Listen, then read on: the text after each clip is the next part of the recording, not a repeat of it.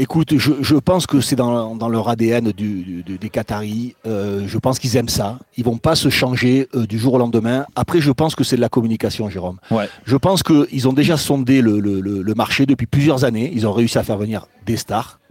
Euh, et d'autres, ils n'ont pas réussi à les faire venir. Je pense notamment à Bernardo Silva, Ouais, euh, c'est qui, était, qui était un joueur, un objectif euh, intéressant. Euh, ils n'ont pas réussi à le faire venir. Je pense qu'ils se rendent compte que c'est pas si facile que ça de faire venir des stars au Paris Saint-Germain pour diverses raisons. Ouais, ouais. Mais je pense qu'ils essaieront quand même. Mais ils préfèrent communiquer en disant écoutez, euh, des stars, on va pas chercher à en avoir. Et si on a, et si t'arrives à en attraper une, et dans la ben com, voilà, eh ben, oui, t'auras oui, fait un exploit. On va re- recruter encore des stars. On est reparti déjà. Médiatiquement, ça fonctionne pas très bien vis-à-vis de tes supporters.